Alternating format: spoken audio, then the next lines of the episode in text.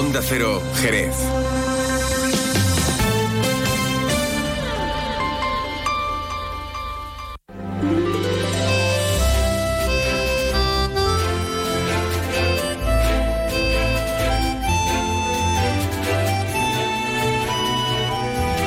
Más de uno Jerez. Leonardo Galán, Onda Cero.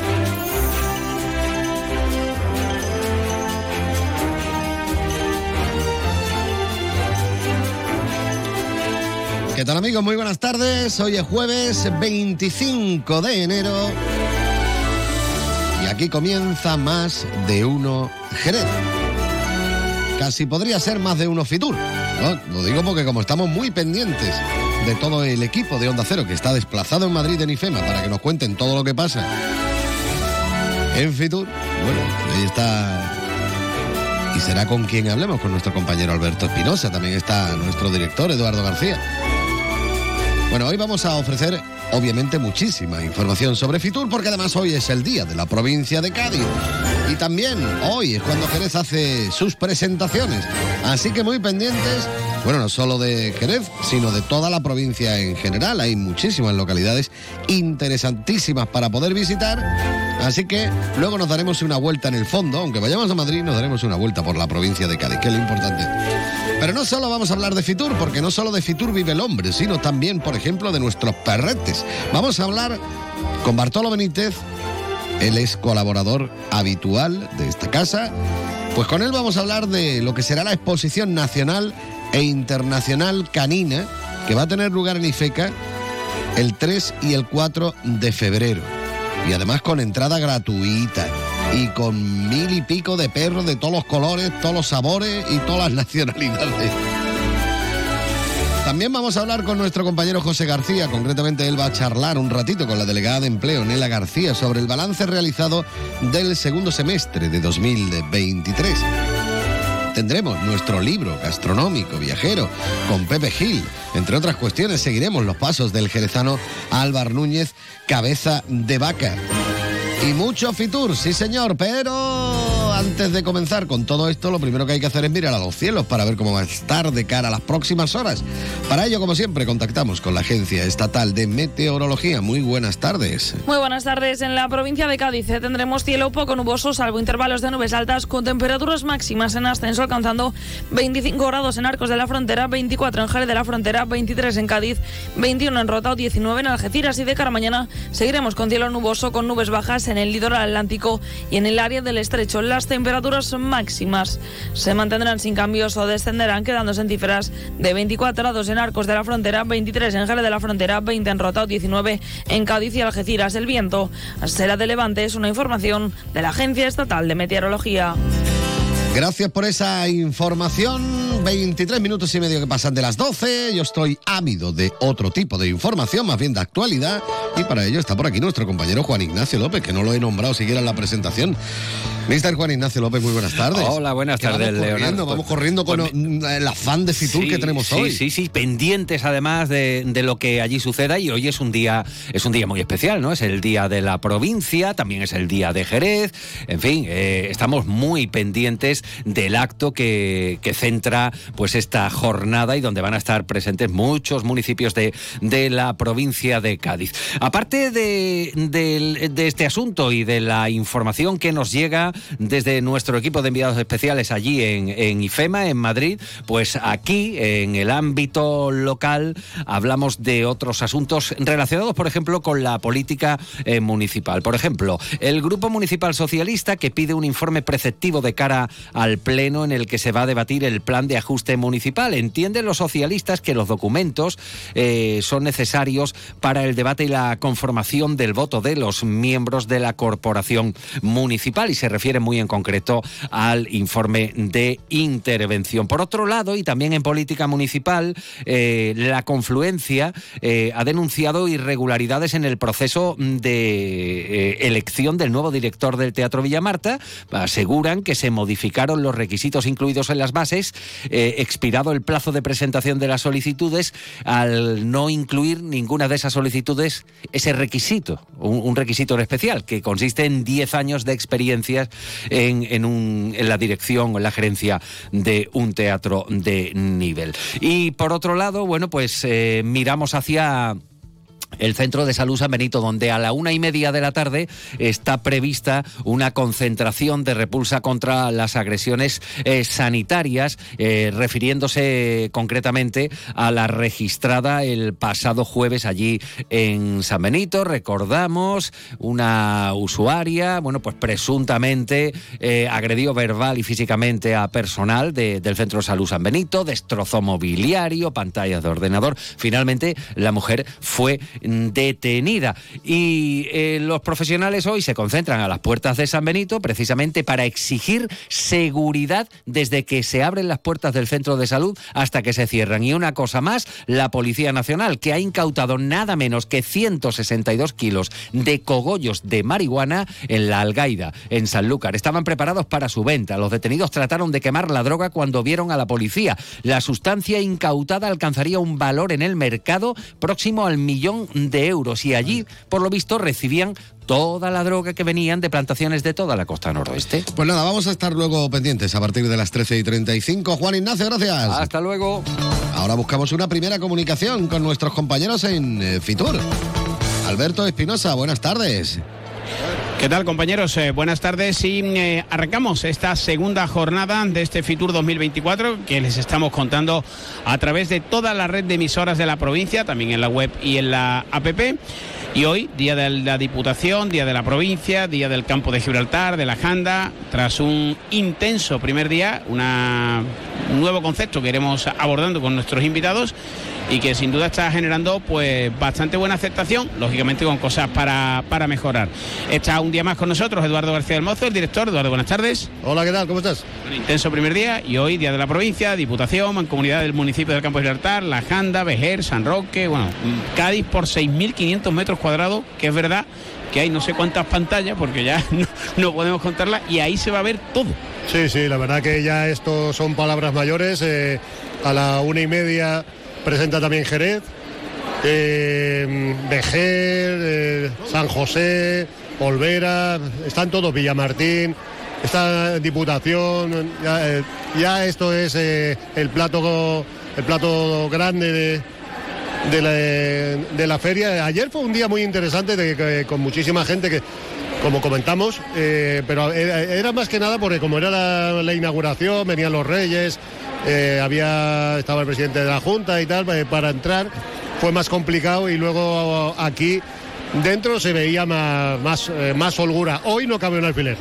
Y aparte, Eduardo, ese concepto nuevo que ha apostado la Junta de aglutinar todo, lo que tiene, más allá de valoraciones de unos y de otros, temas políticos y demás, lo que tiene es un carácter muy profesional.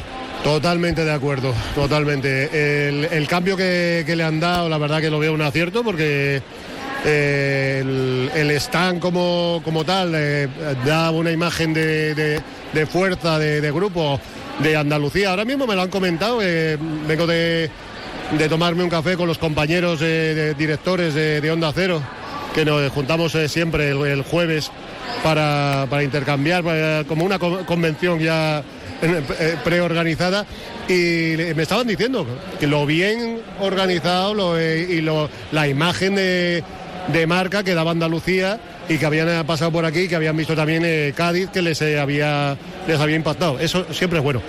Bueno, pues compañeros, hoy segundo día, mañana además tercer día, eh, vamos a estar por aquí, muchos invitados, invitadas y sobre todo que mañana hay más lío, porque mañana es el último día de profesionales y a esto de las 12 de la mañana, 12 y media, empieza a entrar gente, Eduardo, a coger, como tú dices, bolígrafo y todo lo que... Sí, bueno, de eso, de eso tú sabes bien y, y, y Jaime, que, nos está escuchando. Eh, mm, hombre, lo que pasa que, eh, que Jaime se conocía más en Letonia. Lituania, Estonia, era donde se, se iba por ahí a, recoger con la bolsita y cogía de todo. Pero vamos, bien, que como bien dices, eh, ya a partir de mañana es cuando ya termina para, mm, para profesionales y ya empieza a venir pues todo Madrid aquí metido.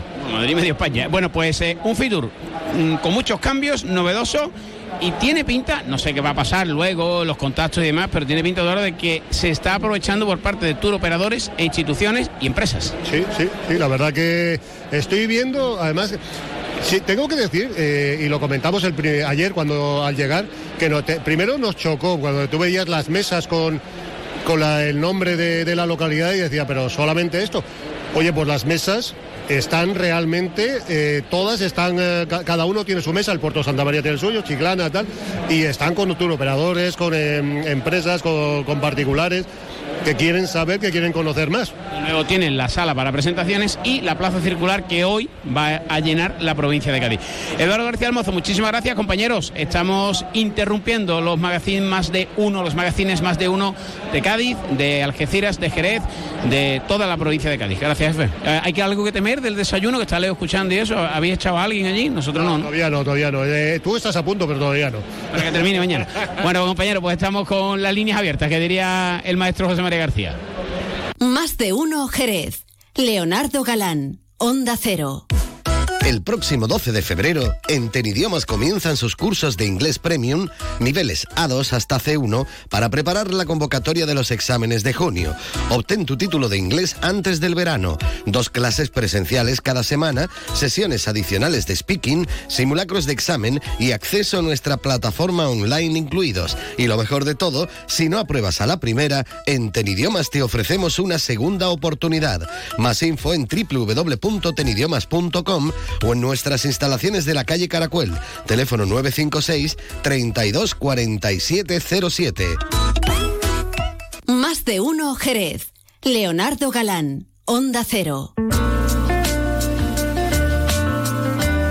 Y la actividad que no cesa, ni mucho menos. Eh, nosotros tenemos que seguir moviéndonos por Madrid, tenemos que seguir moviéndonos por ese pabellón de Andalucía, donde se encuentra ubicado el pabellón de la provincia de Cádiz.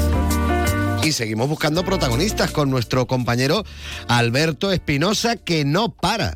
Bueno, pues eh, en Fitur seguimos como toda esta semana con eh, toda la provincia de Cádiz de Onda Cero, el equipo desplegado aquí en IFEMA y bueno, pues con eh, una agenda muy apretada todos los días, ¿no? Para los profesionales y luego también para, para el público.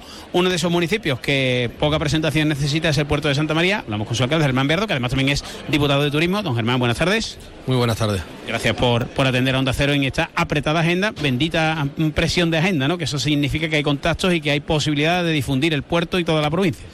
Bueno, el puerto y la provincia de Cádiz afortunadamente casi que se venden solos y genera un gran interés y por tanto sí, son 48 horas frenéticas en el que tenemos eh, cotidianamente reuniones al más alto nivel y en el que esperamos sacar dos grandes retos. Uno, la conectividad, eh, potenciar el aeropuerto de, de Jerez como enlace al turismo internacional y después un turismo de congresos y grandes eventos que nos genera en nuestra tierra la desestaci- desestacionalización soñada. Eh, nuestro verano sigue siendo un verano de primer nivel, pero queremos ahondar en los meses de verano, de, perdón, de, de invierno, de primavera y de otoño, eh, con un turismo internacional que, que refuerce nuestra economía. Claro, Germán, porque esa doble eh, me- dualidad, ¿no? esa dualidad, perdón, mejor dicho, de alcalde y diputado de turismo, tiene uno que defender su municipio, obviamente, pero también a toda la provincia, que es muy rica, como venimos comentando estos días, pues tenemos desde motos en Jerez, carreras de Sanlúcar, golf en el campo de Gibraltar, bueno,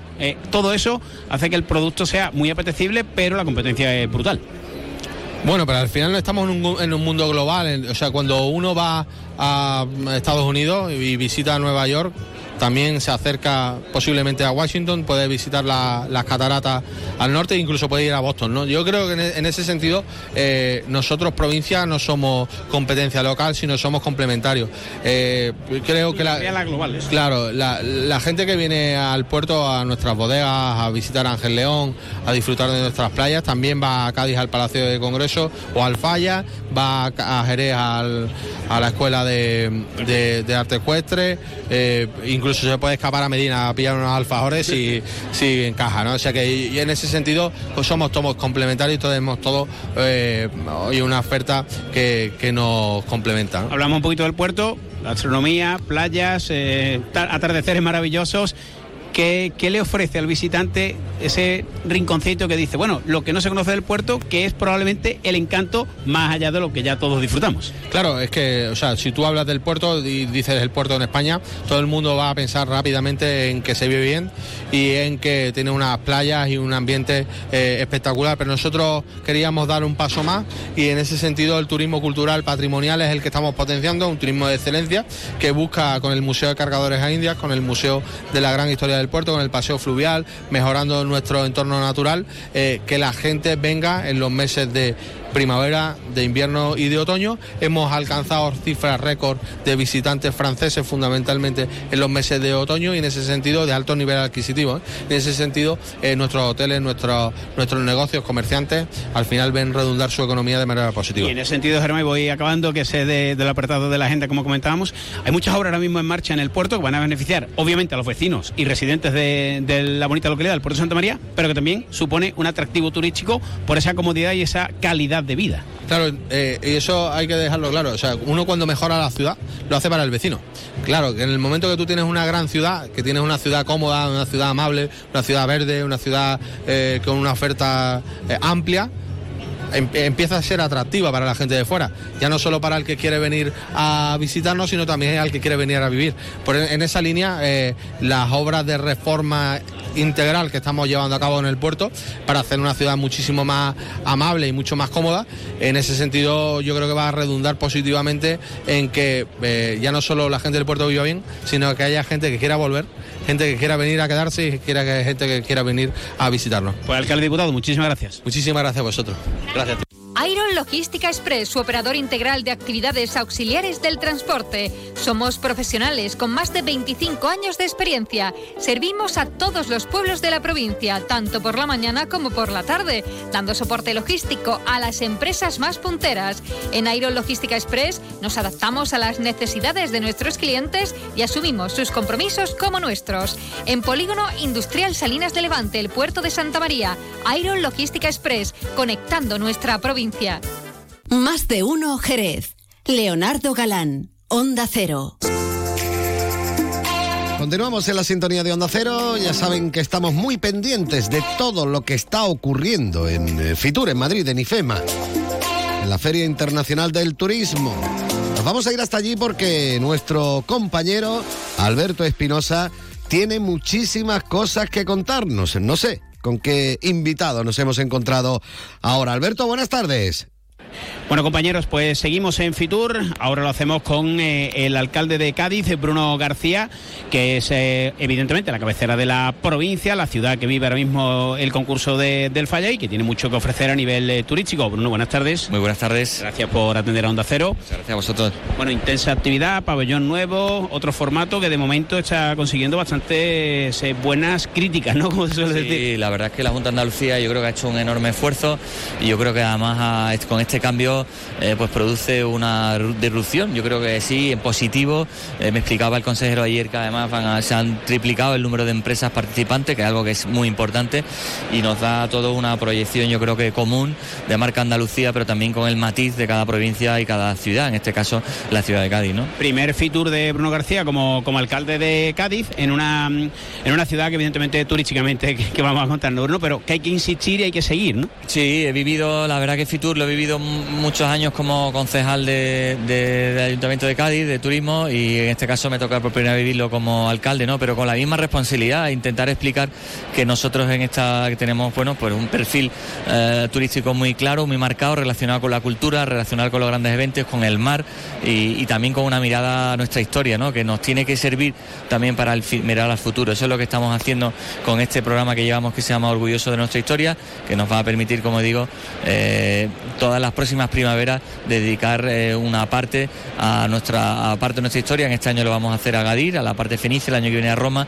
el año tercero será eh, la- dedicado al Imperio del Orbe, esa época relacionada con la casa de contratación eh, de cuando el comercio con las Indias, y una cuarta parte será la Constitución de 1812 que tanto nos dio a la ciudad y a todo nuestro entorno. ¿no? Porque alcalde entiendo, no sé si me equivoco, usted me corrige, que vendemos carnaval que está vendido, vendemos playa que está vendida, vendemos turismo de crucero, pero hay mucho más. Hay que aprovechar ese producto que ya, bueno, pues eh, consolidado y demás para mostrar muchas más cosas, mucha más riqueza. nosotros lo que venimos a decir es que nosotros lo que queremos es un turismo sostenible, accesible, y digo sostenible, quiero decir que esté en convivencia con los vecinos, ¿no? Y que este sea además durante todo el año, y hay aspectos como tú has comentado, carnaval, obviamente, que las, las playas y, todo el contexto nuestro, pero, pero creemos que hay que reforzar, por ejemplo, la Semana Santa, que también es importante decir que es muy importante para nosotros, y también todo esto relacionado con nuestro aspecto cultural, que es el que nosotros hoy queremos llamar la atención y explicar que es fundamental para mirar al futuro. ¿no? Y como alcalde de la capital de la provincia, también eh, parece, Bruno, con la complejidad que todos sabemos ¿no? que tiene nuestra provincia, pero parece que por fin se va dando un pasito en esa unidad de acción porque hay mucho que ofrecer y muy poca distancia. Hablamos de la Janda, hablamos de Jerez, hablamos del campo de Gibraltar, que bien conoce el alcalde de Cádiz por también su condición de, de dirigente del Partido Popular. Bueno, toda esta oferta que está aglutinada, aunque cada uno con su sello, pero puede ser un primer paso. Sí, pero yo creo que hay que ser, eh, yo creo que es compatible todo al revés. Yo creo que estamos todos hablando del, conjunto de la provincia, pero cada uno con sus matices, ¿no? Pero de manera unida y yo creo que es como se tiene que trabajar y además muchas veces los visitantes cuando vienen vienen a varios sitios, con lo cual de la propia provincia. O sea que en ese sentido, da igual, de la misma manera que lo estamos haciendo aquí en Andalucía, eh, como conjunto global, como marca global, pues también la provincia de Cádiz y sus matices, sus municipios, pues también es lógico que también quieran explicar su, bueno, pues su, diversidad, ¿no? Y por tanto, eh, muy buen ambiente en el sentido de que yo creo que todos los ayuntamientos, cada uno remando, pero también unidos y, bueno, con muchísima ilusión con que esto sirva realmente para los visitantes y sirva para cada uno de los municipios, para luego para Cádiz, eso lo deseamos, que se genere empleo a través del turismo, un empleo de calidad, e insisto, en convivencia con los vecinos. ¿no? Eh, alcalde, usted siempre ha dicho que eh, hay que eh, compatibilizar ¿no? el apoyo público, esa mm, simplificación administrativa que la Junta está apostando por ella, obviamente con ayuntamientos como el de Cádiz, pero supongo que también la agenda cargada de esos encuentros con los turoperadores que al final son los que generan empleo con la ayuda de la administración. Sí, sin duda. Aquí la verdad es que hay que agradecer el desembarco, ¿no? por decirlo de manera, de, todos los empresarios eh, gaditanos de la ciudad y de la provincia queriendo explicar eh, bueno, pues su, cuál es su actividad y generando desarrollo económico, ¿no? Y para ellos hay que ayudarles, hay que, hay que estar cerca de ellos y, bueno, y ponerle, ir un poco de su mano, no, no por detrás, sino de, su mano, a su lado, y eso es lo que también planteamos desde el ayuntamiento, ¿no? ¿Qué espera Bruno García cuando el domingo regrese? ¿Darás la apertura al público? o el, regreso ya, ¿no? Esta misma tarde bueno, decir, cuando regrese todo el equipo y demás, los técnicos, eh, ¿qué, balance espera? ¿Qué, ¿Qué, quiere sacar de este primer Fitur como alcalde? Eh, bueno, nosotros lo que queremos es poner sobre la mesa nuestra capacidad de, ser un destino 365 días al año, pero con una visión claramente cultural, patrimonial, de, digamos, de, la ciudad, ¿no? Y ese es un poco el planteamiento y estoy convencido que vamos a ser capaces en estos días de, darla, ¿no? Y como estamos en carnaval, el otro día le escuchaba con el compañero José Antonio Rivas, ya le ha encantado, ya usted alcalde de Cádiz. Exactamente, no, hombre, yo lo decía días antes del propio que empezara el concurso, si no me cantaban tenía un problema, porque, hombre, yo creo que es imposible ser alcalde de la ciudad si uno no le canta, en este caso, pues lógico, me cantan a veces con carga gaditana, otras veces me cantan con humor y otras veces me cantan con crítica, que entiendo que además tiene que ser así porque este es el, carnaval y además sirve, sirve también, como he dicho otras veces, para escuchar, para atender lo que está pasando en la ciudad, lo que está pasando, lo que va, eh, lo que cada uno expresa y yo tomo muy buena nota de todo lo que pasa. Pues Bruno, muchísimas gracias, Bruno García, alcalde de Cádiz, por atender a Onda Cero. Acabo. Eh, le veo optimista, intenso, cansado, pero con ganas de que este Fitur y todo lo que queda sea positivo para Cádiz y para toda la provincia. Sin duda, va a ser positivo y con mucha ilusión y estoy convencido que vamos a, alcanzar los objetivos que, que, queremos. Muchas gracias. Muchas gracias a vosotros. Más de uno, Jerez. Leonardo Galán, Onda Cero. En las Dunas Shopping estamos de rebajas. Con las ideas más originales en complementos y hogar. Lleva la moda más atractiva y todo a unos precios pues eso, de rebajas. Todo lo que pides lo encontrarás en las rebajas de las Dunas Shopping. Síguenos en nuestras redes sociales para estar al día de las aperturas, eventos y numerosos sorteos. Más de uno Jerez. Leonardo Galán, Onda Cero. Más de uno Jerez. Leonardo Galán, Onda Cero. Seguimos con Alma Viajera, aquí en Más de uno Jerez esta edición en la que también, por supuesto, estamos prestando muchísima atención a todo lo que ocurre en el eh, pabellón de Andalucía, donde está ubicado la provincia de Cádiz en su día, por cierto, que hoy celebramos el día de la provincia de Cádiz, también el día de Jerez Pero mm, hay muchísimas cosas en nuestra provincia de Cádiz, muchísimas localidades, muchísimas comarcas que deben ser visitadas, que deben ser conocidas. Y por ello nuestro compañero Alberto Espinosa sigue explorando la provincia de Cádiz en un solo sitio, en Fitur. Pues eh, seguimos en Fitur, uno de los mm, pueblos más bonitos de España. No es un dicho fácil, es en realidad es Castellar de la Frontera. Lo tenemos en la comarca del campo de Gibraltar y lo tenemos en la provincia de Cádiz. Y su alcalde, otro buen amigo de la casa que desfila por los micrófonos de Onda Cero, yo se lo agradezco, es Adrián Vaca, que muchas veces hablamos del día a día, pero obviamente hay que poner en valor lo que supone Castellar un año más en Fitur. Alcalde, buenas tardes. Muy buenas tardes. Gracias por atender como siempre a, a Onda Cero. Siempre, bueno, yo creo que hay que agradecer eh, a los medios de comunicación de nuestra comarca que bueno pues que amplifican la información y la difusión de, de nuestro municipio y que además eh, con motivo de esta de esta Feria Internacional del Turismo pues nos ayudan a difundir nuestras bondades.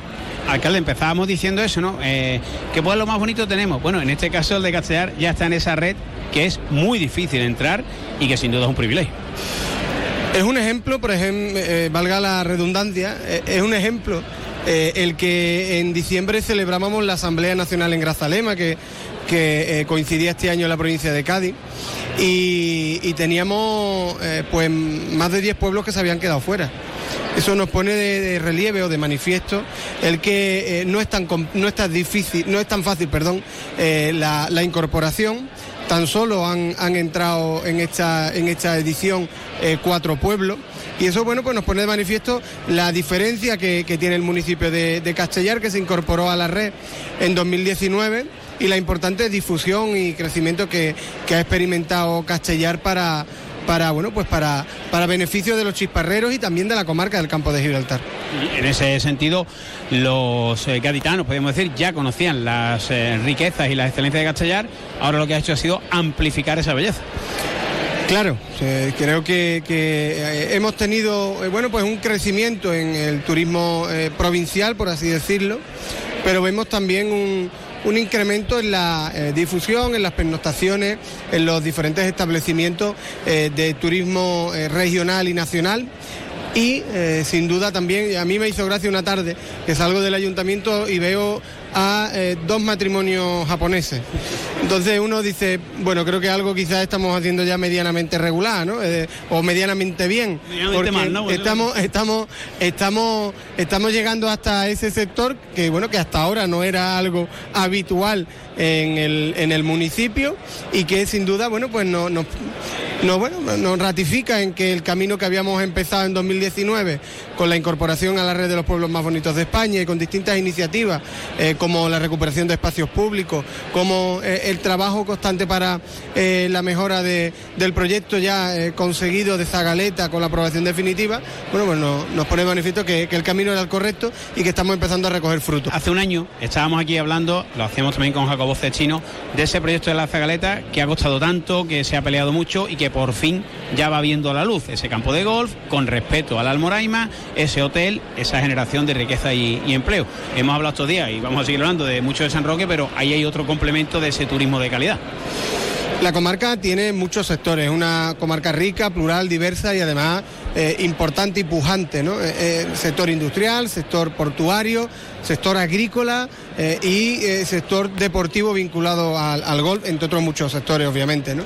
Eh, el municipio de Castellar, bueno, pues se suma a esa iniciativa desde un, desde un, desde un compromiso también de eficiencia con, con el entorno y, lo, y me refiero a, un momento puntual, a un momento importante como el que estamos, como es la sostenibilidad y, el, y un recurso escasísimo como es el agua, por tanto, con, tarea para el uso regenerado de sus aguas para regar lo- los campos y me refiero a eso porque en muchas ocasiones eh, se estigmatiza eh, estos proyectos por el consumo elevado de, agua y que, bueno, pues quizá lo que debemos es de eh, aumentar en la pedagogía, de que el riego vendrá por la regeneración de ese agua, por incorporar estos metros cúbicos a, la red de las depuradoras que ahora mismo van al mar o a, a los caudales una vez depuradas y que por tanto creo que nos da, bueno, pues oportunidades para desarrollar otros sectores.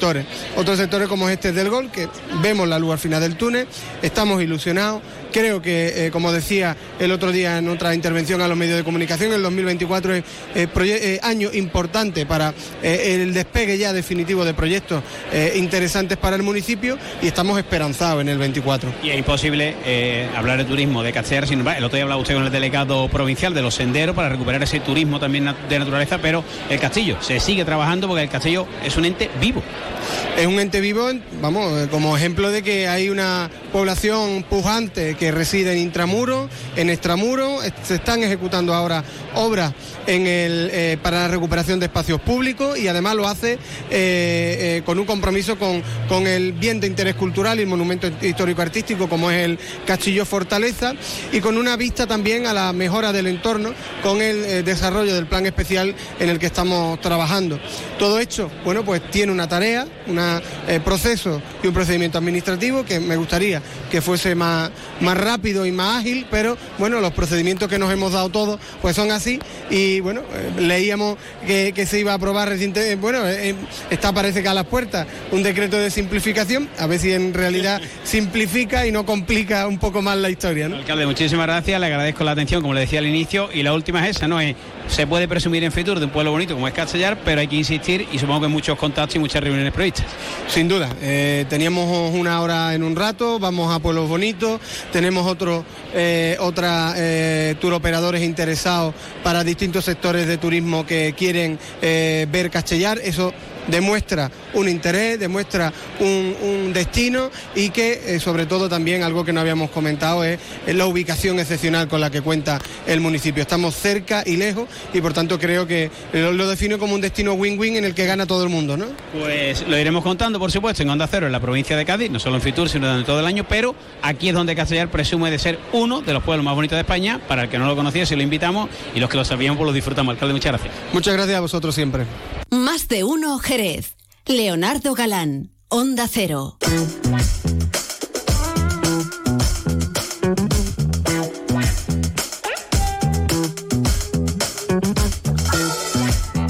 Hay que estar muy pendientes, ¿eh? El próximo día 3 y 4 de febrero, justamente un día después de que salga el próximo single del nuevo disco del grupo Deku, que canto yo, por cierto. Justamente el día después, ¿eh? ya tenemos la gran exposición nacional e internacional canina aquí en Jerez. No hay que irse muy lejos, hay que irse a Ifeca. Vamos a hablar con Bartolomé Benítez Pérez Luna. Si lo dice uno así, parece que no lo conocemos de nada.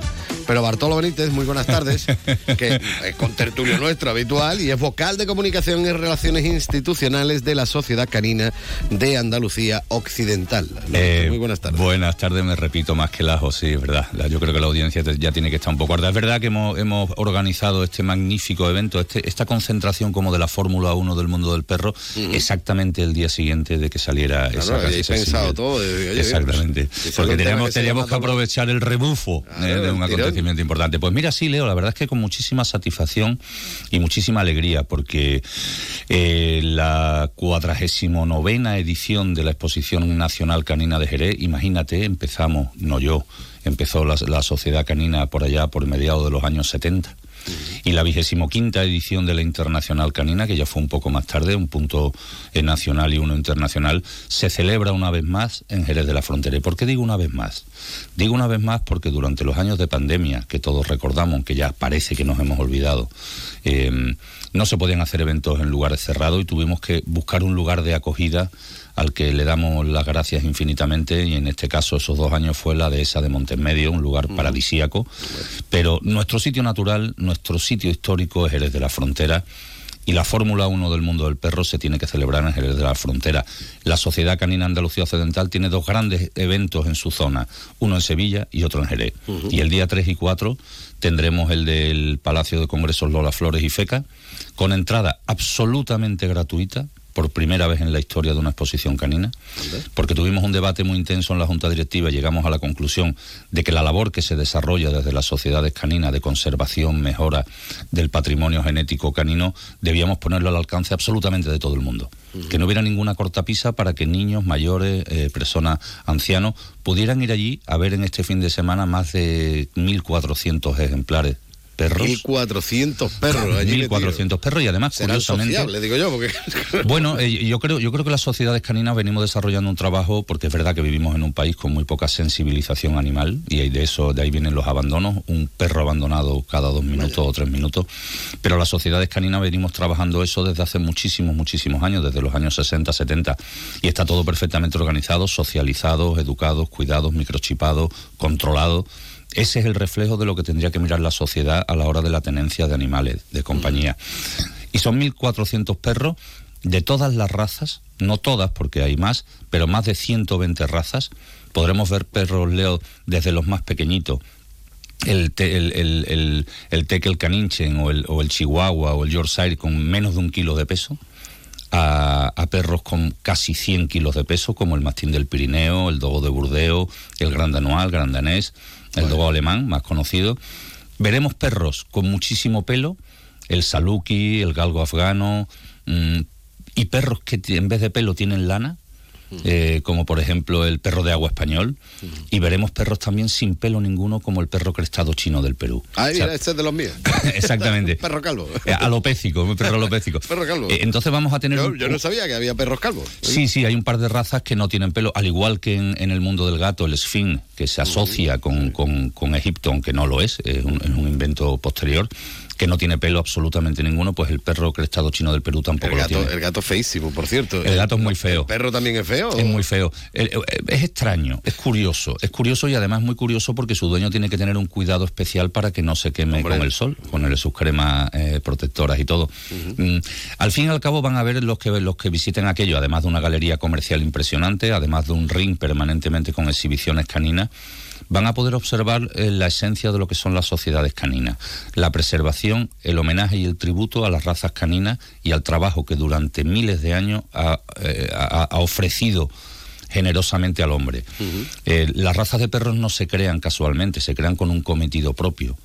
Razas de, guarda, de cuando el hombre vivía en las cavernas, razas de pastoreo para los rebaños de ovejas eh, o rebaños de ganado, eh, perros de caza que tanto de comer le han dado en los años de hambre en esta España nuestra a, los españoles. Todos tienen una- un, un sentido, todos han durante siglos han ejercido un trabajo para el ser humano y tenemos que la obligación de preservar ese patrimonio genético y de preservar esa raza que no se pierdan porque le debemos ese homenaje de gratitud. Y bajo esa premisa, ¿para qué sirve un chihuahua entonces? Bueno, son perros, son, son perros, son perros, las razas están vivas también, son perros que han ido derivando del inicio de su raza, son perros también de compañía, perros que son eh, perros que se utilizaban en la antigüedad también en las viviendas para la, la, la- la- des- derratización y para todo ese tipo de cosas. Bueno, y aparte también, mira, ya como curiosidad yo mismo me pregunto y mismo me casi me puedo contestar. Por ejemplo, en una finca, los perros grandes mm, a, a la gente no le ladren. Es decir, tú te metes en la finca y te comen directamente, como quien dice. Pero, claro, siempre hay un perro chico, chico, chivato. que- El y el que le avisa al otro también. Mira, mira, por ejemplo, en Andalucía tenemos la gran suerte de tener cuatro razas caninas y nos volcamos desde la sociedad canina muy mucho porque es nuestro patrimonio genético, nuestro acervo cultural. El, eh, por ejemplo, el perro de agua español, el turco andaluz, que como te decía antes no tiene pelo, tiene lana, eh, que ha servido tantísimo, le ha quitado tantísimas carreras a esos pastores detrás de las cabras y las ovejas. Eh, el ratonero bodeguero andaluz, del cual me siento orgulloso de haber sido fundador del club en el año 93 y presidente muchos años en dos etapas, mm, que servía para tener limpias las instalaciones de cuadras, de ganaderías de caballo, de bodegas, etcétera, etcétera. Y después el podenco maneto y el podenco andaluz, que han servido tanto para la caza, lo que te decía antes, los años 50 y 60, de tanta hambre en este país, eh, que servía para que la gente, la gente pudiera comer. Eso hay que conservarlo, Leo. Eso hay que conservarlo y hay que mostrarlo a la gente. Porque además hay una segunda etapa que está viviendo el mundo del perro asombrosa y muy hermosa y es esa nueva el perro sigue trabajando desinteresadamente, lealmente para el ser humano, con nuevas vías de trabajo que yo he trabajado muchísimo, como puede ser la defensa y seguridad, perros de detección de explosivos, de drogas, de monedas de curso legal, perros de rescate. eh, eh, he tenido la suerte de poder organizar seminarios muy importantes con, con personalidades muy importantes mundiales de rescate de personas en grandes áreas, en superficies de ciudades, bajo el agua, bajo la nieve, bajo escombros, y una, y una rama fantástica que se está desarrollando desarrollando, que lo más conocido son los perros guías de la ONCE, pero que se extiende a todos aquellos perros que hacen un servicio a la sociedad, perros de asistencia, que, las personas con alguna... Exactamente, de, algún, tú has, hablado mucho con Eva y con su equipo de Efecto Huella, que yo he, colaborado mucho con ellos, perros que ayudan a las personas a detectar subidas de, de azúcar en, en, el, en el organismo. O sea, el perro sigue trabajando desinteresadamente para el hombre y las razas caninas puras son el ejemplo de cómo un ser vivo es capaz de servir con humildad y con cariño y con lealtad al ser humano y con devoción absoluta. A un perro le da igual que tú vivas en una mansión en la avenida Albardomé a que vivas en una choza a la salida de la carretera del puerto. El perro sigue siendo igual de feliz con su amo. que no se olvide, 3 y 4 de febrero, gran exposición nacional e internacional canina aquí en Jerez, en Ifeca. Bartolo Benítez, muchísimas gracias. Muchísimas gracias a ustedes siempre, Leo. Hasta luego. De uno, Jerez. Leonardo Galán, Onda Cero.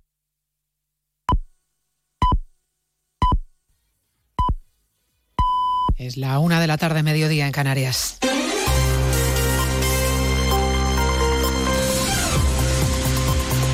Noticias en Onda Cero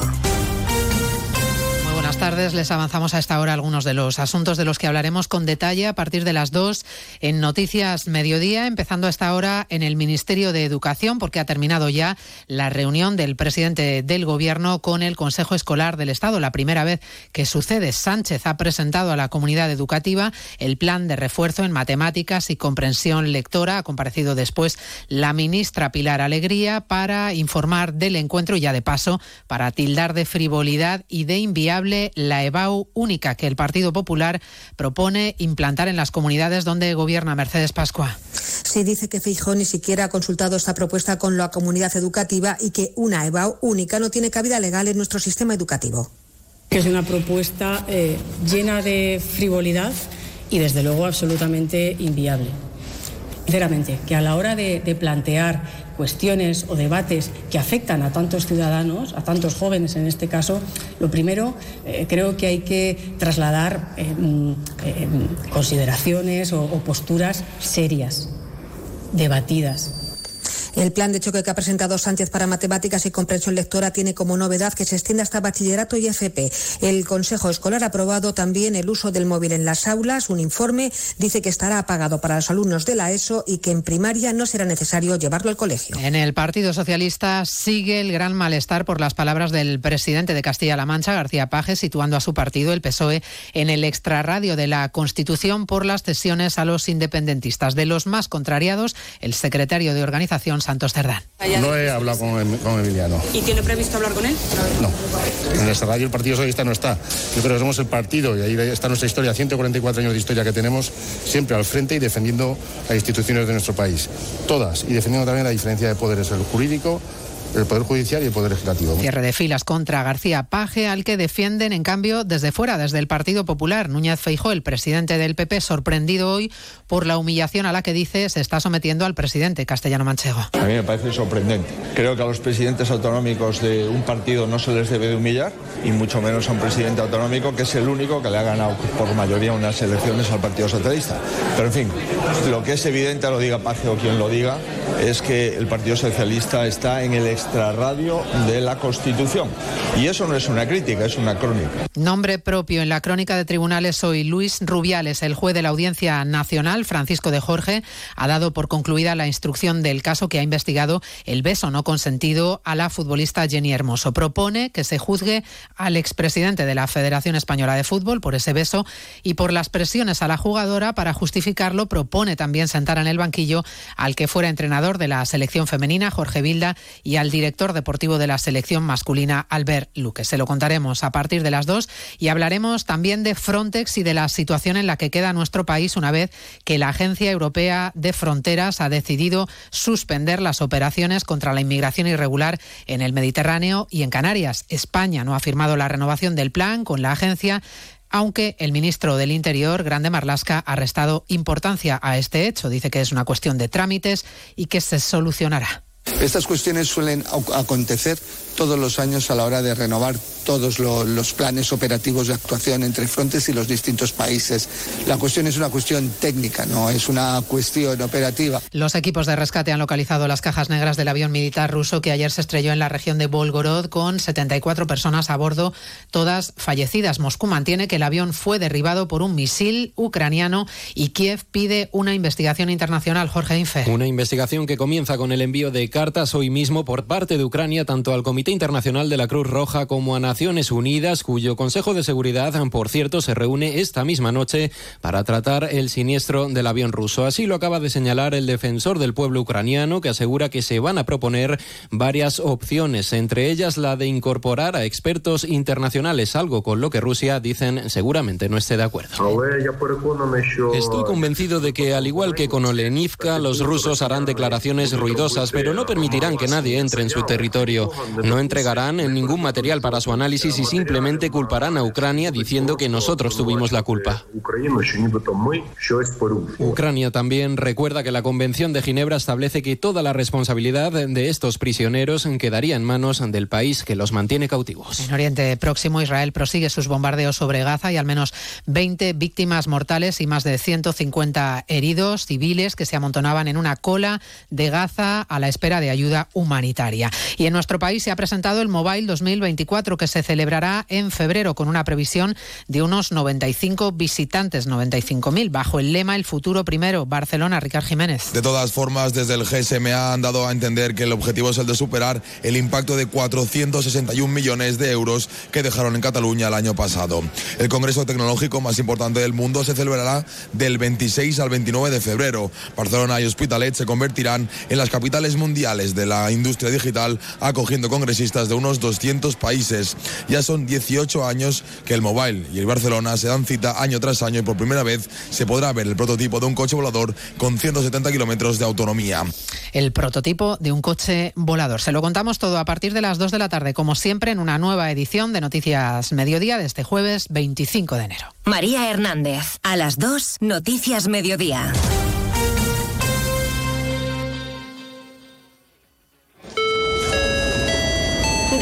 Descubre tu próximo destino con Carlas Lamelo. Esta semana Madrid es la capital mundial del turismo gracias a la celebración de Fitur y allí estará gente viajera para contarte cuáles son las experiencias más genuinas, qué novedades presentan los destinos y qué lugares del mundo pueden inspirarte para tus próximas vacaciones. Este fin de semana, de 12 a 2 de la tarde, gente viajera en directo desde el pabellón 9 de la Feria Internacional de Turismo en Madrid, con Carlas Lamelo. Te mereces esta radio. Onda Cero, tu radio.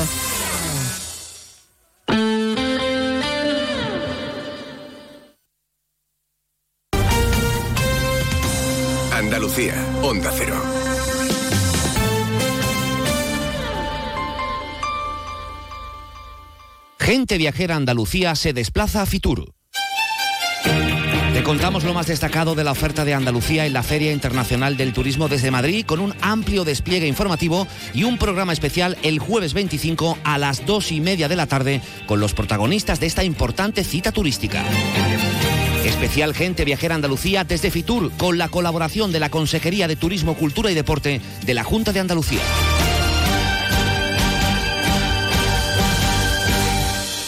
Sobre todo, Onda Cero Andalucía.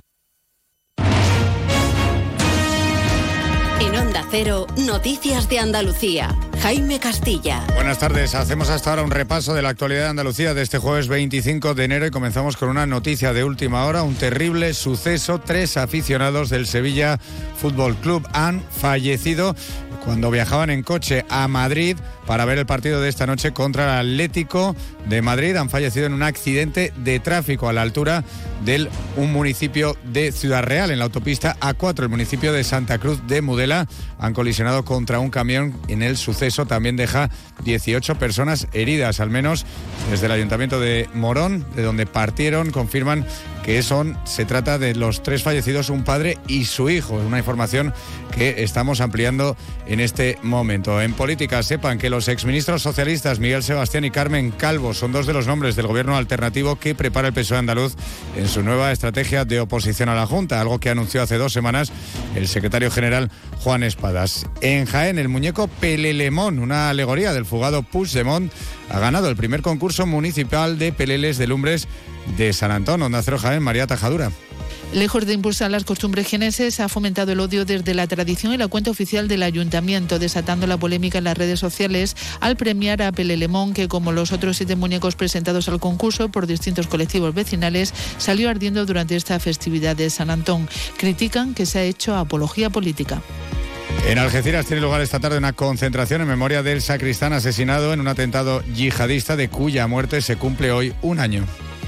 El acto en recuerdo a Diego Valencia y convocado por el consistorio de la localidad será a las 7 y 45 en la Plaza Alta de Algeciras, lugar donde el sacristán fue asesinado. Tras la concentración se va a celebrar una misa en su honor.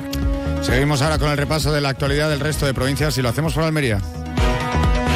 En Almería, 350 menores esperan a que una familia les acoja. Almería por el acogimiento familiar es la iniciativa que ha lanzado la Junta de Andalucía. Se ha sumado el Ayuntamiento de Almería prestando los medios a su alcance para la difusión de esta campaña. En Ceuta, la Fiscalía reclama para el detenido acusado por el asesinato del pequeño Mohamed Abdesselán en 2022 prisión permanente revisable, una medida solicitada por primera vez en la ciudad por este tipo de delitos. Además, se le acusa a esta persona por una agresión sexual a menor por la que se le reclama más de 13 años de cárcel. En Córdoba, el sindicato de enfermería SATSE emprende acciones judiciales contra los hospitales de Reina Sofía, Infanta Margarita y Valle de los Pedroches, por lo que, según el sindicato, supone ocultar información sobre el plan de reducción de las listas de espera quirúrgica, información que SATSE considera necesaria para garantizar la representación de los sanitarios que determina la ley. En Granada, el Ayuntamiento de Cuevas del Campo, en el norte de la provincia, ha solicitado al Estado poder organizar un referéndum para que los ciudadanos decidan democráticamente la fecha de sus fiestas populares. El pueblo está pendiente del visto bueno del Consejo de Ministros a una resolución que habrá de ser ratificada por el Rey.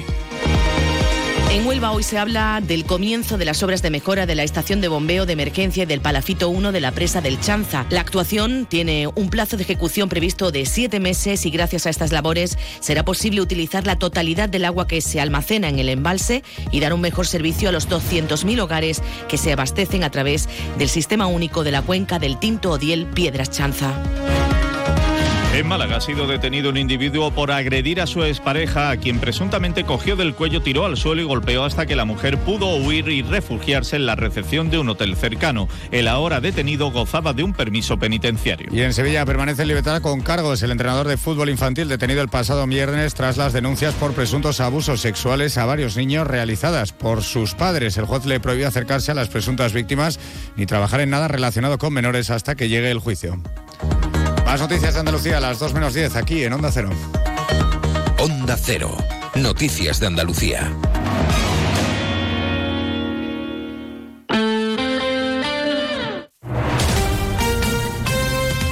Onda Cero, Jerez.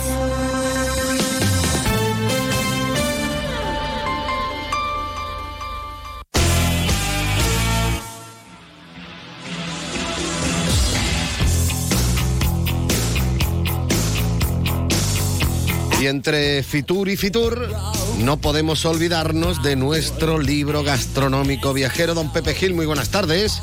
Buenas tardes, Leo. Bueno, hoy nos propone usted un programa ciertamente interesante. Bueno, ya la semana pasada nos avanzó usted que en esta, vamos a decir, tira, ¿eh? que recuerda a los cómics, tira cómica.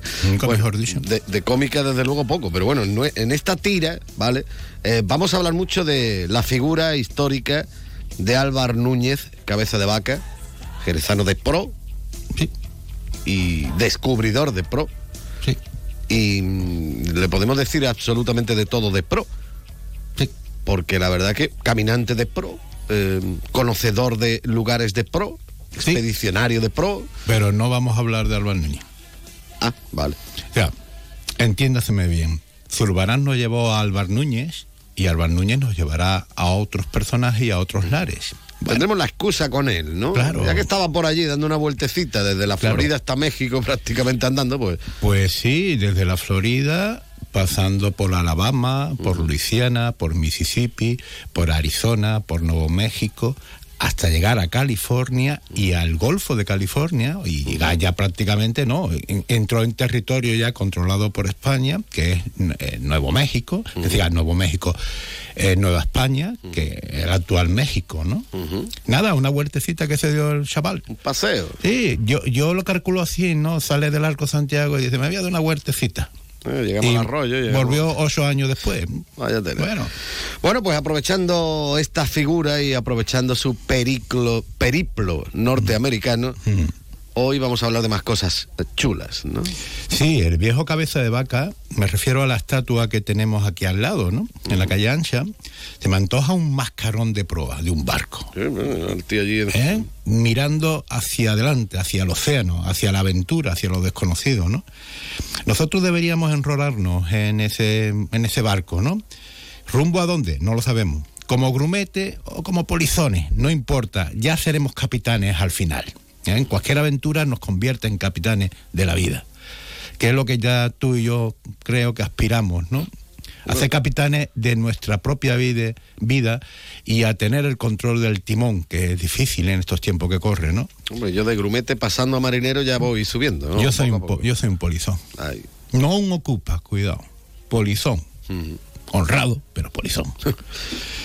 Cuando era un niño, Leo, no muy lejos de aquí, en esta misma calle, a donde se encuentran los estudios de Onda Cero Jerez, se encontraba el taller de metales de mi abuelo Pepe, que a golpe de martillear la fragua daba forma pues a los cacharros y de recortar la hojalata daba forma a los cacharros que nutrían y servían como herramienta para las bodegas. Por ejemplo, la jarra de rociar, las jarras de medida ¿eh? de- del vino, ¿no? De Jerez, y trabajaba para todas las bodegas porque él no quería trabajar para una concreta. Mm, No había leído a Bertolt Brecht, pero casi, porque decía aquello de no trabajes para nadie ni que nadie trabaje para ti. Así le iba, hombre. Al hombre no le faltó, ¿eh? no le faltó ni su copa de vino en, en, el- eh, en la calle Guadalete, en un bar que ya no existe, como la bodega donde nos dirigimos una mañana que me cogió del brazo. La primera vez que entré yo en esos templos de la cultura, que es la bodega, ¿no? Pues me metió en una bodega jerezana de gaélico nombre, que ya no existe tampoco, ¿entiendes? Como, como, mi, como la latería de mi abuelo, como el bar y como apenas se reconoce ya la calle Guadalete, ¿no? Pues en esa infancia mía me metió y me hizo de, me condujo por entre las hileras de, de andanas, ¿no? Me llené, yo estaba preocupado porque me había llenado de, de- Los pies de albero. de albero, claro, las botas ortopédicas que yo llevaba llenas de albero y yo pensaba, uh, mi madre, mi madre cuando llegue, verá. Bueno, pues sorprendente, fue la primera vez que vi yo botas y botas pintadas con tiza. Yo no entendía lo que estaba pintado en- con las tizas, ¿no? Ahora sé que hay un palo cortado, que hay esto y que lo otro, pero en aquel entonces no lo sabía. Y una, te lo juro, Leo, tenía una zeta, una ¿Una seta? grande. Chum, chum. Y claro, yo inmediatamente pensé, aquí está el zorro. Ah, una Z. Una zeta, sí, Ah. perdona mi acento andaluz. No, no, no, no, yo no tengo que perdonar nada, Eh. sino que, que perdóname tú que no lo había entendido. ¿En qué estarás pensando tú? Eh, Digo yo una Z. Pues ahí que yo digo, era un niño yo, ¿eh? Digo, aquí está el zorro. Y seguramente ha venido a, a- a advertir, a amenazar con la justicia a algún malhechor, sobre todo a mi maestro que me pegaba, ¿no? Y mi abuelo me dijo, sí, claro, el zorro que tuve en la serie de televisión ha estado aquí. Y yo me lo creí. Me lo creí tanto que esa tarde mi abuela cogió me cogió del brazo también, me llevó a un almacén muy cercano también, aquí al lado del Pozo Olivar, que curiosamente regentaban unos familiares que son familiares de nuestro común amigo Paco Benavén. Y me compró un antifaz de cartón negro, un sombrero cordobés de plástico, revolvió entre la ropa de mi tía Milagro, que no se entera, ahora seguramente se está enterando, y me cogió un corpiño, ¿no? Una capiña de estas que usaban para el frío por la noche de terciopelo negro. Me cogió un poquito de tizón de esto de, de- de- del picón, ¿no? Que usábamos para calentarnos, me pintó mi mostacho y mis bigotes. Y allá que el niño con un palo se dedicó a hacer el zorro.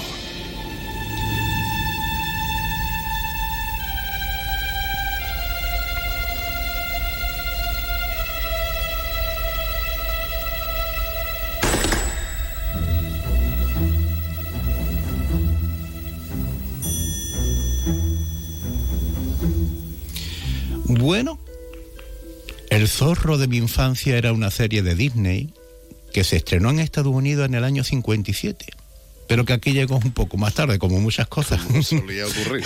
como muchas cosas, ¿no? Que ahora no vamos a referir. Bueno, pues el zorro, yo adoraba el zorro. Y había una cosa en él que me llamaba mucho la atención. El zorro, sus aventuras ocurrían en Norteamérica, en California.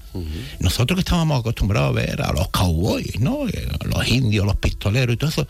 El zorro era un criollo español que, bueno, que vive sus aventuras a medio camino entre pues la independencia de España, México y la influencia de los Estados Unidos por hacerse con California, ¿no?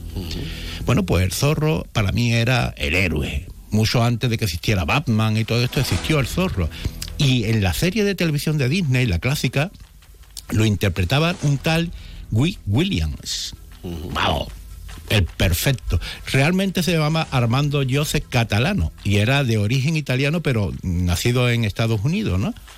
Bien, qué curioso. ¿Existen las casualidades o las causalidades? Las dos cosas probablemente. Sabemos que en Jerez existió un tal Guy Williams. ¿Sí? Guido William, que es como lo llamaban, que vivió que vino al mundo en Jerez de la Frontera en el año 1889 y lo dejó la misma ciudad en 1959. Su vida estuvo vinculada a la industria bodeguera, al igual que sus progenitores, hijos de Gran Bretaña. Lo estaban en 1956, 56, un año antes de que Disney estrenara su primer zorro, se le nombra capataz de honor de la fiesta de la vendimia. Y qué curioso, tuvo morada no muy lejos de aquí también. En la misma calle Anse que hoy alberga la monumental figura pétrea de Álvaro Núñez Cabeza de Vaca. Cosas de la casualidad. Claro. Y eso nos lleva a decir lo siguiente. Seguiremos con el zorro la semana que viene. ¿eh? Hay mucho que hablar sobre el zorro. Sí, porque ya de tiempo vamos regularmente. Claro, mal. y terminamos con lo siguiente. El viejo cabeza de vaca, como te he dicho antes, es un mascarón de proa. Él nos conducirá a esas tierras americanas y más allá. Y para comer por el viaje. Ah, venga, sí, porque yo me voy a quedar con hambre. Pues yo, el zorro utilizaba una espada que se llamaba espada ropera. Muy común en la época y anteriormente desde el siglo XVII, ¿no? Una espada de andar por la calle, ¿no? Ligerita pero efectiva, ¿no? Y había que ser un maestro para llevarla. Había gente que la llevaba y nunca la sacó porque no sabía ni utilizarla, pero vestía muy bien. No llevaba ahí, era un, era un complemento, ¿eh? como las plumas del sombrero y demás. Bueno, pues yo me he inspirado en esa espada ropera para hacer unas brochetas roperas. Cojamos pimiento, los gordos, rellenémonos de carne picada, a ser posible de pollo, porque la receta que quiero es que sea de pollo muy bien especiada, bien, bien sarteada, con un poco de brandy de jerez, ¿eh? y rellenemos los pimientos. Cojamos cebollitas pequeñitas, redonditas, ¿entiendes? Mm, Pongamos al fuego el pimiento y doremos las cebollas y el pimiento ensartémonos con un poquito de, bueno, un poquito no, con unos cuantos tomates cherries. ¿eh? Yo digo cherries por lo de Jerez, aunque se llama cherry de otra manera, Bueno, pero yo bueno. digo que son nuestros. Cherry. Ahí está. Lo enzarcemos en la, en la brocheta y ya tenemos una brocheta ropera. Sí, señor, y hasta que no se lo coma usted no empieza a espadear.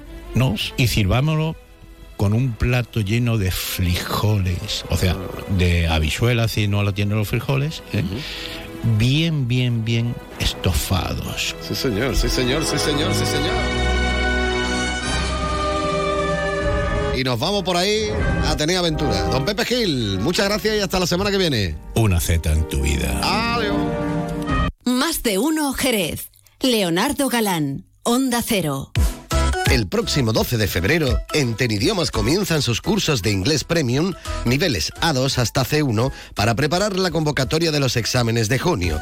Obtén tu título de inglés antes del verano. Dos clases presenciales cada semana, sesiones adicionales de speaking, simulacros de examen y acceso a nuestra plataforma online incluidos. Y lo mejor de todo, si no apruebas a la primera, en Tenidiomas te ofrecemos una segunda oportunidad.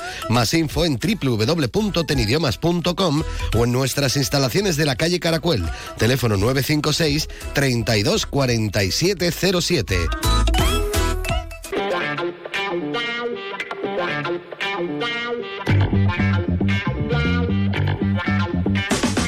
Continuamos en la sintonía de Onda Cero Jerez. Ya saben, 90.3 de la frecuencia modulada. También nos pueden escuchar en www.ondacero.es a cualquier hora del día y en cualquier eh, lugar del mundo, porque ahí es donde colgamos los podcasts del programa y también en su teléfono móvil si se han descargado la aplicación gratuita de Onda Cero. Como yo decía en la presentación del programa, el eh, gobierno municipal de Jerez va a destinar un millón y medio de euros este año para proyectos de formación e inserción laboral. Desde el consistorio se destaca que uno de cada tres emprendedores atendidos por los servicios municipales ha comenzado una actividad empresarial.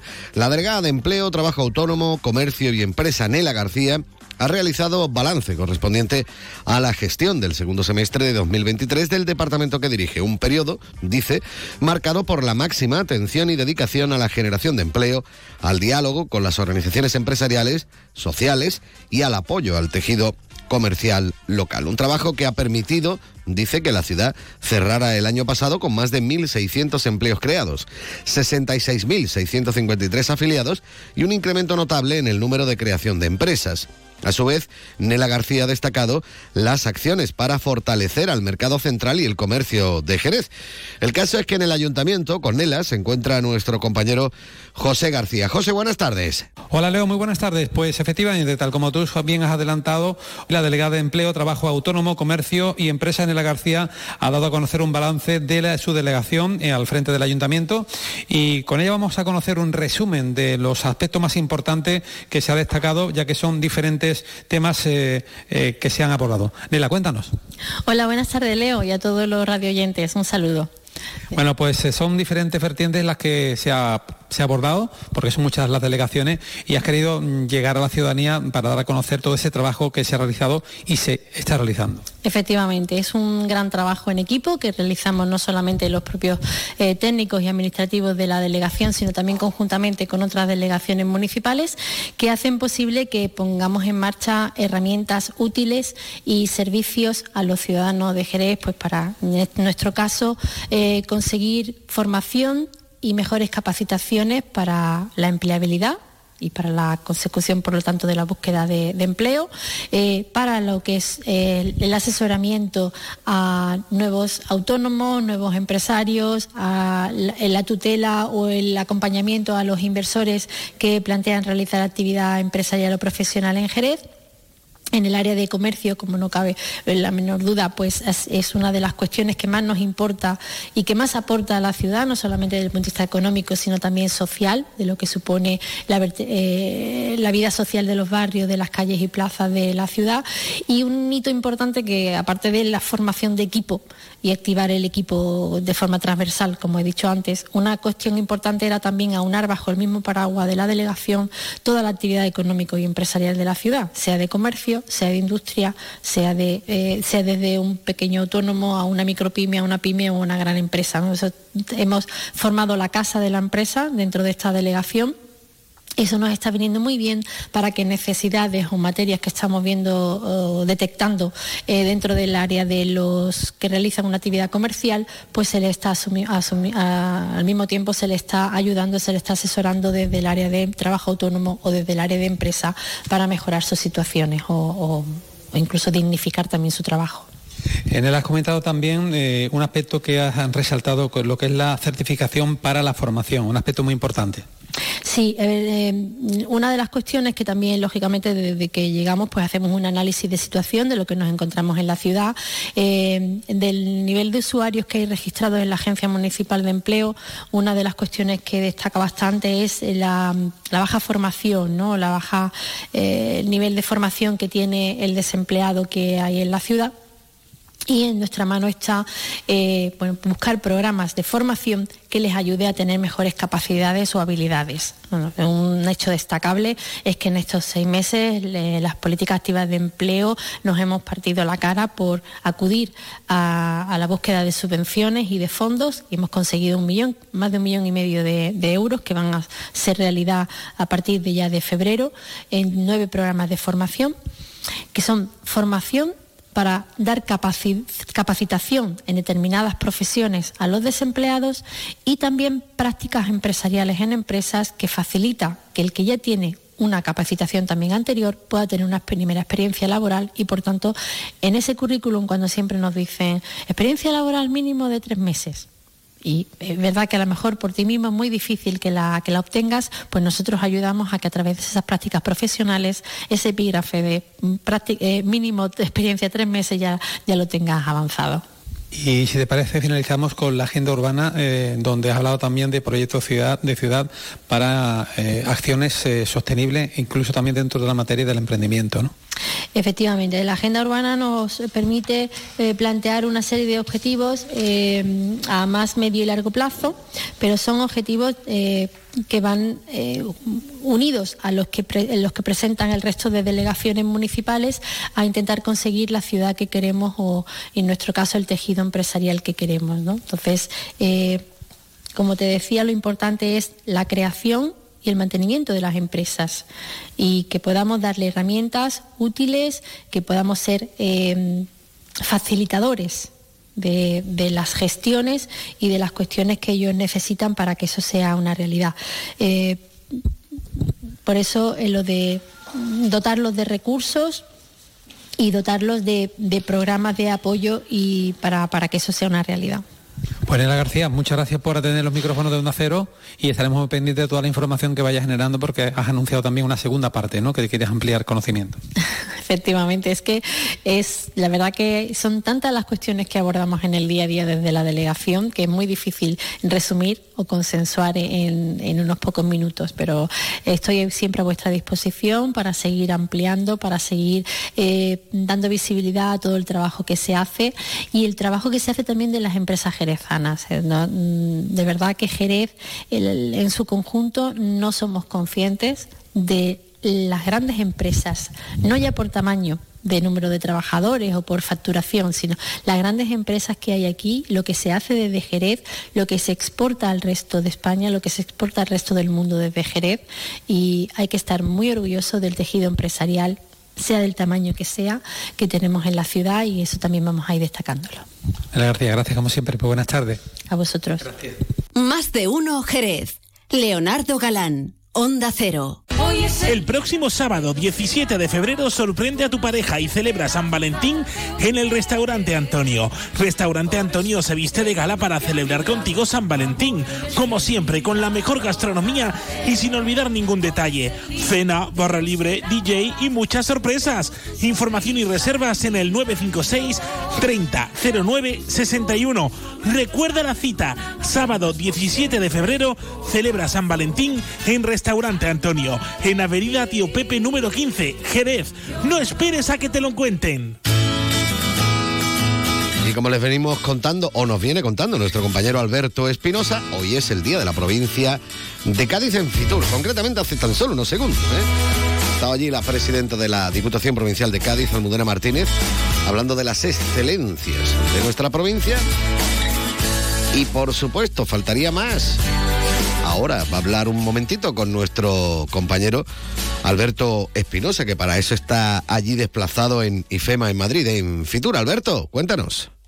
Hoy es en Fitur el día de la provincia de Cádiz, el día del campo de Gibraltar, bueno, todo lo que supone eh, la Janda, los pueblos, las ciudades, esa compleja provincia que este año está apostando por eso, por ese producto único, diferencial y unido. Y la máxima responsable a nivel político es Almudena Martínez del Junco, presidenta de la Diputación, que ya nos atiende en la que es su casa, que es Onda Cero. Almudena, buenas. Hola, buenos días, ¿qué tal? Bueno, arrancamos Fitur ayer, nuevo pabellón, nuevo concepto, nuevo producto y estamos destacando mucho, tanto en antena como fuera de antena, la provincia de Cádiz por fin intenta que sea un producto único con todas sus diferencias y todas sus virtudes. Efectivamente, somos un producto único, no hay ninguna provincia que sea como la nuestra, tenemos absolutamente de todo para todos los públicos y además durante todo el año, que es algo que queremos resaltar mucho, que tenemos que estar luchando, trabajando por la desestacionalización del turismo y que tenemos mucho que ofrecer durante todos los meses desde enero a diciembre. De hecho, el contacto que tuvo ayer el modelo Martínez de Junco, que tuvo una intensa agenda con el presidente Juanma Moreno, se destacaron los datos a nivel global de Andalucía, pero se hizo una especial mención a Cádiz. Es que los datos son buenísimos, eh, han sido casi 3 millones de visitantes lo que hemos recibido en este 2003, hemos batido récord, hemos superado el anterior a 2019, eh, antes de la pandemia, y bueno, y lo que no hay que olvidar, que es lo que también eh, queremos resaltar, es que se han generado casi 7.000 empleos gracias a este, a este incremento, a este turismo. Por tanto, siendo este motor económico de la provincia un tercio del Producto Interior Bruto de Cádiz, pues hay que trabajar por el turismo y, y seguir eh, resaltándolo. Y en ese sentido, Presidenta, ha destacado también ese concepto de ser eh, alternativos, con producto conjunto, compacto, es decir, que se puede ir una Cádiz, Jerez, a los pueblos de la sierra, al campo de Gibraltar, al golf, al polo, a, a Jerez, a las bodegas, es decir, hacer un todo de verdad. Se puede, no se debe. Porque el que venga, por ejemplo, a la playa, a nada, a media hora, tiene Jerez para disfrutar de bodega, de gastronomía, de historia, tiene la sierra a un paso también para disfrutar de nuestro pueblo blanco, de los parques naturales que tenemos, el parques naturales maravillosos y bueno, también la monumentalidad, cultura, eh, historia, en fin, que somos una provincia muy completa y sobre todo todo muy fácil y muy para poder disfrutar de todo en el mismo día incluso. Se ha hablado mucho también, eh, Presidenta, de la conectividad, el aeropuerto de Jerez, de las carreteras, bueno, siempre hay que mejorar y pedir, ¿no? Eh, eso también es clave, ¿no? Porque al final la gente quiere comodidad y cada vez exige más y hay que ofrecérselo. Efectivamente, estamos trabajando desde Diputación por esa conectividad, las carreteras que nos corresponden a nosotros, pues eh, arreglarlas, que ya se están eh, preparando ese plan de carretera que, que se está llevando a cabo ya esas obras y por otro lado estamos solicitando lo de la mejora de la conectividad en el aeropuerto de Jerez. Yo creo que es esencial para nuestro turismo. Tenemos que abrirnos a otro, a otro público que venga también, como el público del norte de Europa, en el que estamos desde el patronato pues muy encima. Y en fin, son cosas que hay que mejorar y que por supuesto van en pro del turismo de la provincia. El motociclismo de Jerez, que vamos a decir, me voy al lado que sabe que conozco a la presidenta. Ayer se cerraba ese patrocinio con el Lift de Gol eh, que va a traer a John Rand y lo que va a suponer a nivel americano un, un, mercado que, que, es incipiente y que está trabajando mucho la Diputación y también ese patrocinio con el Estrella Andalucía Master, es decir, eh, apostar por la calidad. Apostamos por la calidad, por los grandes eventos, tenemos grandes instalaciones para, para traerlos y también disfrutamos de un clima maravilloso, un clima templado, cálido, que nos viene estupendamente para estos grandes eventos. Yo creo que esto también va en pro de la desestacionalización, que es lo que decíamos, y que nos viene estupendamente tanto grandes eventos deportivos como culturales el Concert Festival, que ayer eh, se presentó también, pues son todo, todo esto va también a favor de esa desestacionalización del turismo. Presidenta, hay mucho y buena relación con la Junta de Andalucía, con la Consejería de Turismo en este pabellón, que se ha unificado también, pero supongo que la presidenta Almudena Martínez Lunco también está teniendo muchas reuniones y va a tener más con turoperadores, con esos mercados incipientes y con una situación que, hombre, no nos gustaría que estuviera en el mundo, pero esto funciona así. El otro día leíamos estadísticas, leíamos informes de, bueno, eh, se sabe que, España y que Andalucía es una región segura y el turista quiere eso.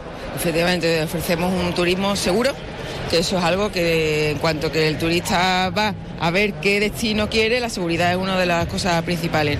Con la Junta Andalucía, pues estábamos trabajando estupendamente, tenemos al consejero Arturo Bernal, que yo le digo siempre que es un gaditano más ya, siempre por, por Cádiz, y, bueno, trabajando con ilusión y sobre todo muy encima y muy pendiente de, del turismo, ¿no? que es motor económico de la provincia. Y luego también, Almudena, el fin de semana a la gente, ¿no? al ciudadano de a pie, no profesional, que es el que al final es el que recibe el producto que le ofrecen los que ahora están negociando con la Diputación. Claro, ahora mismo estamos en estos días, que es con el sector del turismo, con los profesionales, y a partir ya, bueno, de este fin de semana ya son los particulares. Yo a esos particulares lo que quiero decir es que vengan a la provincia de Cádiz, que vengan a disfrutar, que tienen mucho de lo que disfrutar y que los gaditanos son personas abiertas, cálidas, que estamos acostumbrados a recibir a todo el mundo y lo recibimos con los brazos abiertos. Pues Almadre Martínez Junco, como siempre, muchísimas gracias por atender a Onda Cero. El micrófono es suyo. No sé qué mensaje mandamos para terminar a toda la provincia y a todo el mundo. Como decía antes, por la web, por la ya nos escuchan en todas partes. Muchas gracias a vosotros. Nada, mandar eso, que vengan a disfrutar de una provincia que tiene cosas para, mm, para ver, para disfrutar, para vivir durante todo el año y que queremos no que se sientan como en casa, sino mejor que en casa. Bueno, muchas gracias. Muchas gracias a vosotros. Al final, sin darnos cuenta, nos pasamos tres pueblos y ya está por aquí preparado y esperando nuestro compañero Juan Ignacio López para ofrecernos toda la actualidad. Recomendarles que se informen de la cena de San Valentín el día 17 del mes que viene en el restaurante Antonio. Sí, señor. Nos vamos. Que volvemos mañana. Adiós.